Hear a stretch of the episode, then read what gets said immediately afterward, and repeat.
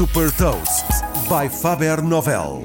Sou a Sandra Lucas Ribeiro da Faber Novel e trago as notícias mais relevantes das empresas que lideram a nova economia. Neste Gafanomics destaco as mais recentes inovações e movimentos estratégicos da Uber, Tesla, Twitter e Ant Group. Gafanomics. Nova economia, novas regras. A Uber anunciou a compra da Drizzly, uma startup de distribuição de bebidas alcoólicas, por cerca de 1.100 milhões de dólares. Líder nos Estados Unidos, o serviço da Drizzly passa a integrar a aplicação da Uber Eats, tornando assim possível a encomenda de bebidas através da app. Esta aquisição reforça a estratégia da Uber em tornar-se uma super app agregadora de vários serviços locais on demand, que para além dos restaurantes e das mercearias, conta agora também com garrafeiras.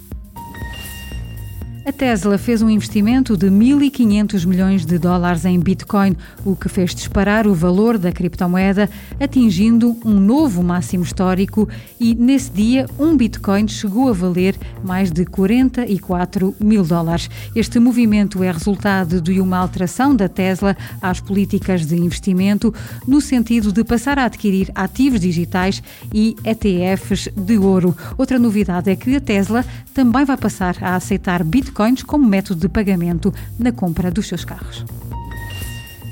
Superando as expectativas, a receita do Twitter cresceu 28% para 1.029 milhões de dólares no quarto trimestre de 2020. O lucro foi de 222 milhões de dólares. O número de utilizadores ativos por dia atingiu os 192 milhões, mais 27% do que no último trimestre de 2019.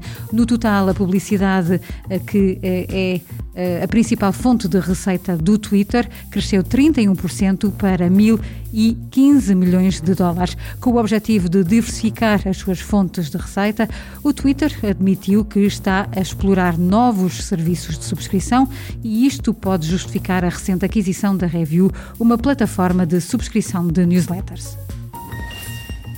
Depois de ter sido impedida de entrar em bolsa no final de 2020, a empresa de serviços financeiros da Alibaba, a Ant Group, chegou agora a acordo com os reguladores chineses para um plano de reestruturação.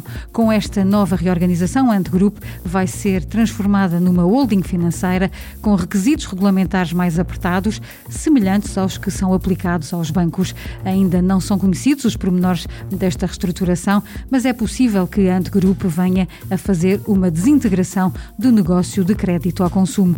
Saiba mais sobre inovação e nova economia em supertoast.pt.